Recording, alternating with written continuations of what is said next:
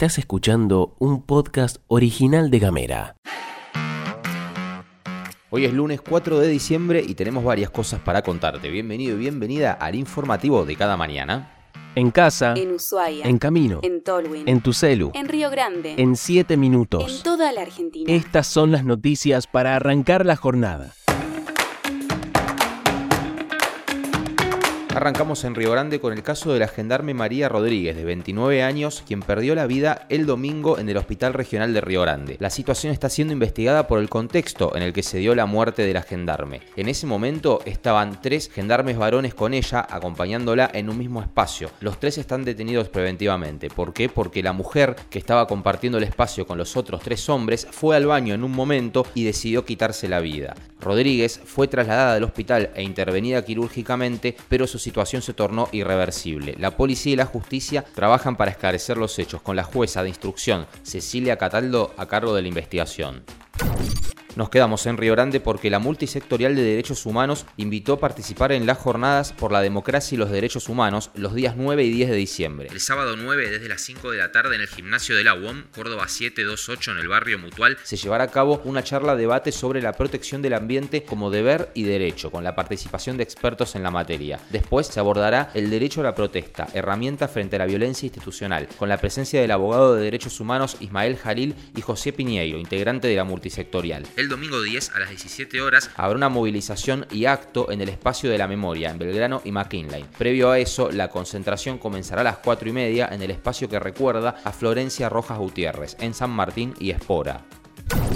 Y nos vamos para Tolwyn porque también hay agenda para el próximo fin de semana importante en la ciudad mediterránea. Del 8 al 10 de noviembre se va a llevar adelante el Extremo Sur 4x4 y la fiesta provincial de la Lenga. La travesía de 4x4 organizada por Extremo Sur, como te decía, contará con la participación de 39 vehículos y aproximadamente 80 entusiastas de Chile, Uruguay y Argentina. El evento de travesía recorrerá el lago Faniano y la laguna Bombilla. Simultáneamente, la fiesta de la Lenga espera recibir alrededor de 5.000 personas e incluirá la participación de escultores de Porvenir y de Chaco, además de los y las locales. El municipio va a apoyar el evento ofreciendo descuentos en alojamientos y colaborando con establecimientos locales. La fiesta de la Lenga vuelve después de haber sido afectada por el incendio en la Reserva Corazón de la Isla el año pasado.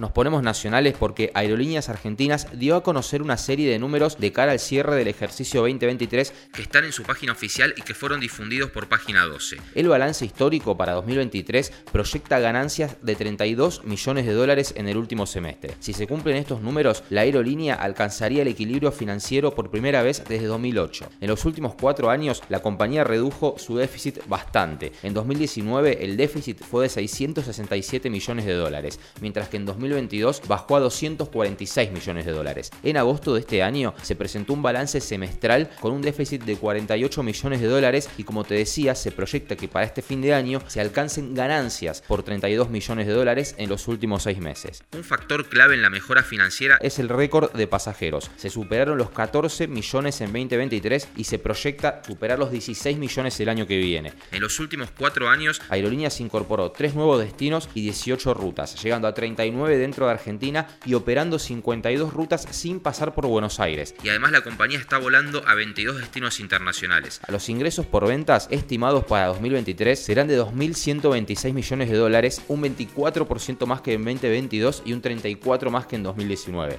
Lo que comentó la empresa también es que ingresó 100 palos verdes a través de un fideicomiso que tiene colocado y además que el nuevo simulador de vuelos en el centro de capacitación generó ahorros anuales de 7.6 millones de dólares. Por otro lado, y algo interesante que yo por ejemplo no sabía, el área de mantenimiento generó casi 5 millones de dólares de ingresos por trabajos para otras compañías. Una multitud de hinchas de Boca Juniors encabezada por Juan Román Riquelme marchó desde Parque Lesama hacia la Bombonera allí en la ciudad de Buenos Aires, en una expresión masiva de apoyo al ídolo que es candidato a presidente junto a Jorge Ameal por el oficialismo. Fueron cerca de 20.000 los hinchas y socios que se unieron en una manifestación que para la historia del club no tiene precedentes, al menos en la cuestión extradeportiva. Demandaron elecciones en el club, expresaron su rechazo a una posible intervención al tiempo que respaldaron a Juan Román. En el acto, esto dijo Román. El club es de ustedes. No podemos permitir, se los pido por favor, no nos pueden intervenir el club. Nosotros hoy tendríamos que estar disfrutando de nuestra fiesta. tendríamos que estar caminando por nuestro estadio, estar pisando el campo de juego. De verdad que el campo de juego de ustedes. Ustedes le prestan la cancha a nuestros jugadores. Esa es la verdad. Entonces le pido por favor, no podemos dejar, no podemos dejar de ninguna manera, de ninguna manera que no intervenga en el club. Es lo que quieren. No piensen otra cosa que eso. No se dejen comer la cabeza con otra cosa que eso. El Señor va camino a intervenir nuestro club y eso no puede pasar. La marcha, caracterizada por cánticos, banderas y un ambiente festivo con los colores de Boquita, resaltó la unidad en un evento que evidentemente va más allá de una simple elección. La convocatoria coincidió con la fecha en que se debía llevar adelante el proceso electoral en el Club de la Ribera, pero la elección quedó en suspenso por la medida cautelar presentada por la oposición por presuntas irregularidades en el padrón de la que hablamos el viernes pasado. El club apeló la medida ante la Cámara, prolongando la discusión legal en los tribunales. Seguí nuestros contenidos en gamera.com.ar.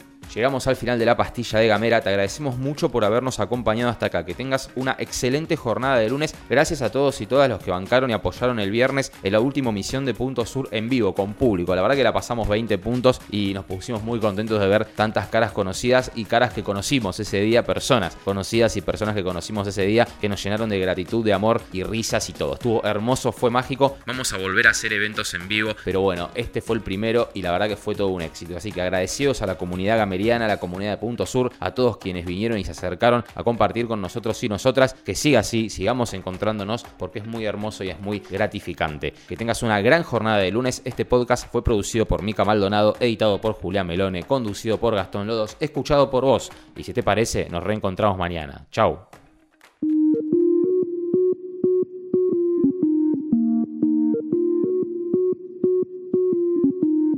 Estás escuchando un podcast original de Gamera.